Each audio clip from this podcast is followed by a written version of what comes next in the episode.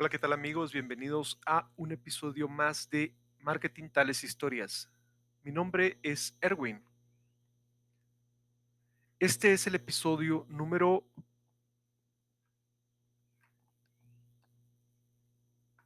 18 de la temporada número 3. Estoy transmitiendo desde Guatemala. La verdad que pues, es triste recibir sus comentarios de que no logran ubicar dónde queda Guatemala.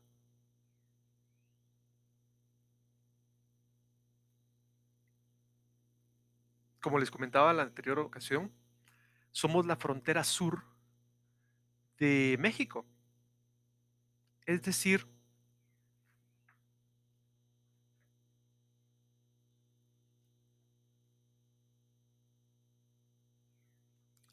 el lugar está en la frontera sur, en la parte sur, el país siguiente después de México. Si nos ubicamos en América, estamos hablando de que se encuentra Canadá, Estados Unidos, México, que son países muy grandes, de grandes extensiones territoriales. Y luego existe un istmo, que es el puente natural entre América del Norte y América del Sur.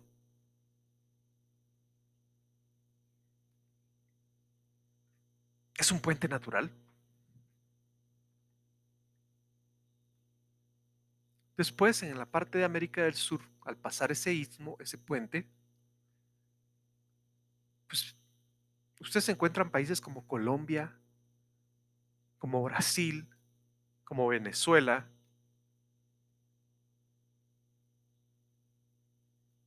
como Argentina, como Chile.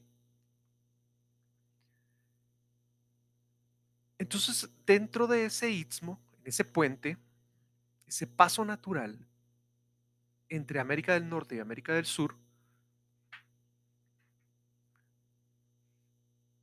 hay una serie de países, países pequeños, con poblaciones relativamente pequeñas comparadas con, otros países, aunque mucha gente dice que somos eh, una población que se reproduce mucho, pero los números no indican eso. Esta es la ubicación de Guatemala. Somos el primer país después de la frontera sur. Mucha gente la reconoce a Guatemala por ser el corazón del mundo maya. En realidad, en los tiempos ancestrales, no sé cómo estudiaron, o si ustedes estudiaron los tiempos ancestrales, en la historia, en las clases de historia, de estudios sociales, se hablaban de tres civilizaciones en esta área del mundo. Unos eran los incas en Perú, otros eran los aztecas en México y los otros eran los mayas.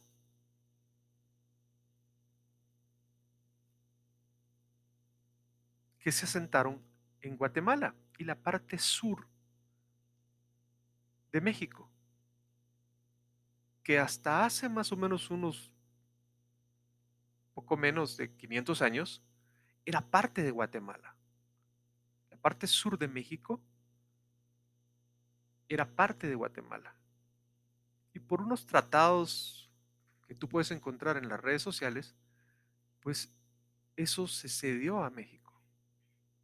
Pero aún así, Guatemala quedó con lo que hoy le podemos llamar el corazón del mundo maya.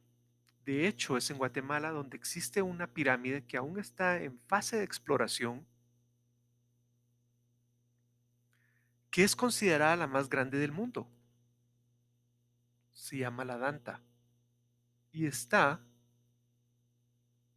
en la región de Petén. En el norte de Guatemala. Una región muy selvática que desde hace mucho tiempo, o en los años 70, 80, fue descubierta también por Hollywood. De hecho, si tú eres fan de Star Wars, la base rebelde del episodio 4 fue filmado acá en Guatemala. La selva y las ruinas donde mira que están despegando las bases, las naves rebeldes, eso fue filmado acá naturalmente en Guatemala. No existía realmente la situación de la animación digital tal y como la conocemos ahora. Sí habían efectos especiales, pero no, eso que tú miras ahí es Guatemala. Y por eso algunos le empiezan a llamar la siguiente frontera, porque tiene varias connotaciones. Una es que todos conocen lo que es México, todos conocen lo que es Estados Unidos, todos conocen lo que es Canadá, todos conocen lo que es el Tratado de Libre Comercio NAFTA o el TIMEC ahora, después de que lo volvieron a negociar.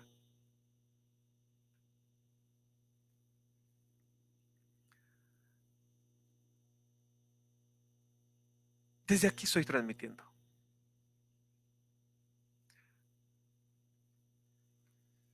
¿Por qué me he visto así el día de hoy? Porque quiero que el mensaje que hoy grabe, pues lo tomen de otra forma, un poco más formal. Recuérdense que ya escribí la parte de cómo te veo, te trato. Y sí aplica. Y como no me gusta estar haciendo las cosas dos veces, pues de una vez lo grabo y lo dejo aquí subido. Aparte de eso, el día de hoy, en unas pocas horas, juega el Manchester City y el Real Madrid. Y como no quiero utilizar ni que me asocien a ese club por mi playera rosada y que puedo estar apoyando a ese club, pues entonces mejor evito las situaciones.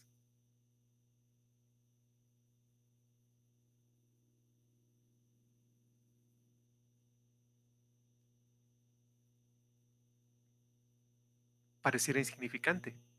Sin embargo, no sé todavía a ciencia cierta qué tan real o qué tan irreal podría ser. Si la gente que me mira o la gente que me lee, la gente que me está escuchando, en realidad piensa de esa u de otra forma. Cuando haces este tipo de transmisiones, pareciera que puede ser intrascendental o no trascendental ese tipo de cosas. Pero más te vale que conozcas a tus seguidores, a la gente que les está llegando el mensaje. Eso es el poder de las herramientas que ahora nos brinda el marketing digital. Y el día de hoy, pues yo no me quiero meter a problemas. De hecho, yo no conozco mucho de fútbol. Sí sé que existen clubes muy grandes, marcas dentro del deporte. Y es un poco por eso que me he dedicado a seguirlo y a verlo. Al final de cuentas, ahí están las personas. Es como estar en las redes sociales. Estás porque la gente está. Voy a salirme de eso. Definitivamente no tiene nada que ver mi playera con el Real Madrid y que gane el mejor.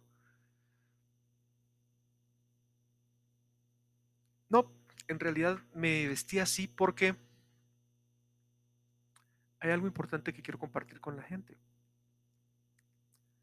Uno no sabe hasta dónde está llegando este video, pero sí es un dato importante que te quiero compartir. Y eso sí nos puede beneficiar mutuamente. Mejor si me estás escuchando desde fuera de Guatemala. Porque hay un dato que te quiero dar. Recientemente acabamos de ingresar al club de los mil millones mensuales.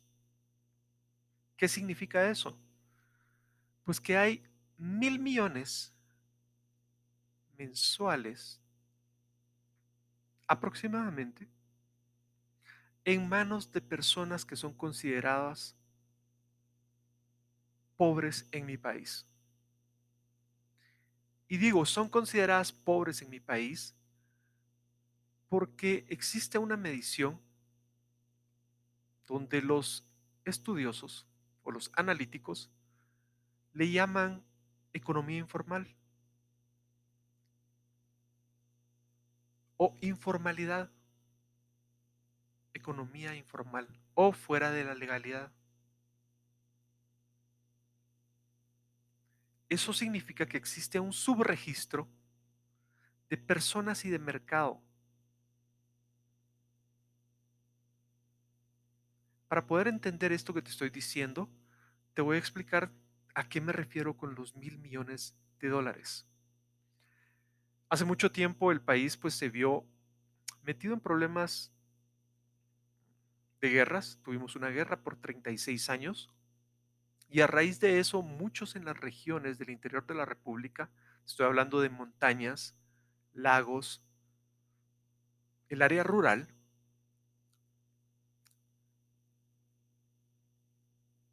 tuvieron que salir afuera de Guatemala. Y uno de los lugares donde se asentaron fue Estados Unidos. Cruzaron todo México de forma ilegal, algunos, mayoría, y llegaron hasta las ciudades de Estados Unidos. A partir de ahí, todo empezó a cambiar en el país. Porque cada vez se hacía más grande el grupo de gente que salía por año hacia Estados Unidos a cumplir el sueño americano. Todo lo que nos habían vendido del sueño americano, pues también estaba funcionando y estaba motivando no solo a las personas que teníamos acceso a las películas o a las revistas o a la educación, sino que al contrario, había penetrado hasta la parte más baja de la población en Guatemala y se dieron cuenta de que lo que ellos podían estar ganando acá, allá lo iban a ganar por hora. Y lo iban a ganar multiplicado por 3, multiplicado por 5, ahora multiplicado por 7.50. Me estoy refiriendo al tipo de cambio. Guatemala por muchos años tuvo un tipo de cambio que era paritario o existía la paridad con el dólar. Entonces, un dólar equivalía a un quetzal. Eso se fue perdiendo con el tiempo y pues ahora también entró a la parte de la política cambiaria. Entonces nos sitúa a 7.50 por un dólar. Entonces ellos se dieron cuenta de eso y lo más curioso es que empezaron a salir afuera y se dieron cuenta que la vida en Estados Unidos era dura. Requería sacrificios, tanto como acá en Guatemala. Sin embargo, todavía con esfuerzo y sacrificio podían ahorrar y podían enviar un poco de ese dinero que habían ganado en Estados Unidos en dólares a sus familiares acá en Guatemala.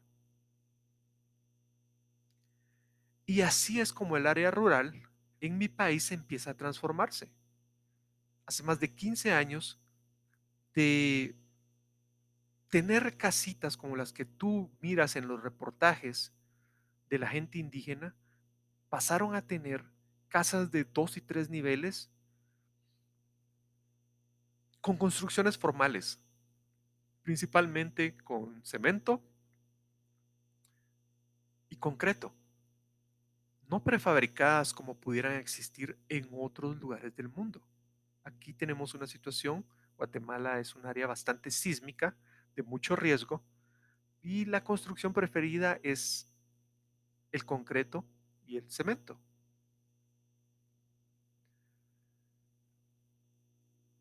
De esa cuenta, año con año o año tras año, el número de dólares que ingresan a Guatemala ha ido incrementando y ha ido incrementando a tasas de 8%, 10% y en los últimos años ha ido aumentando entre 12 y 14%. Eso, todo eso, forma parte también de la política económica y la política cambiaria del país. Porque es dinero que está ingresando directamente a la base de la pirámide poblacional. Entonces mi invitación el día de hoy, con este episodio, me parece curioso que se me haya caído YouTube y se me haya caído Instagram cuando voy a hacerte la invitación. No es gracioso y no es casualidad. Mi invitación el día de hoy es que si tú eres propietario de un negocio en otro país, si tú produces algún producto o servicio, tomes en cuenta Guatemala y no te dejes llevar tan solo por los números que miras reflejados en las estadísticas. Porque sí, efectivamente las estadísticas sirven para muchas cosas. Porque sí, efectivamente nuestro nivel de pobreza, según las estadísticas, está alrededor de 50%, 55%. Sin embargo, hoy te estoy contando en este episodio que le llamo Guatemala, la siguiente frontera, que hay mil millones de dólares disponibles para que la base de la pirámide los utilice. Y por estadística, se ha determinado, porque eso ingresa al sistema bancario y al sistema bancario tiene que ser reportado, si se le puede dar seguimiento. Se ha notado que alrededor del 70% de ese dinero se va al consumo. Es decir, se consume mensualmente y solo una parte se guarda, porque la idea de las personas que lo envían es ayudar a sus familias que están acá en Guatemala y preparar su tierra para que ellos en algún momento puedan retornar de Estados Unidos. Con eso quiero terminar el episodio de hoy. Por favor, te dejo no el canal de marketing tales historias. Si necesitas hablar sobre esto, por favor hazlo mejor a erwinfrosales.wordpress.com.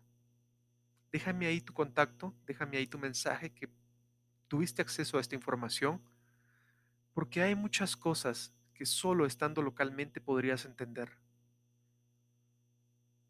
Así es como nos gusta hacer negocios.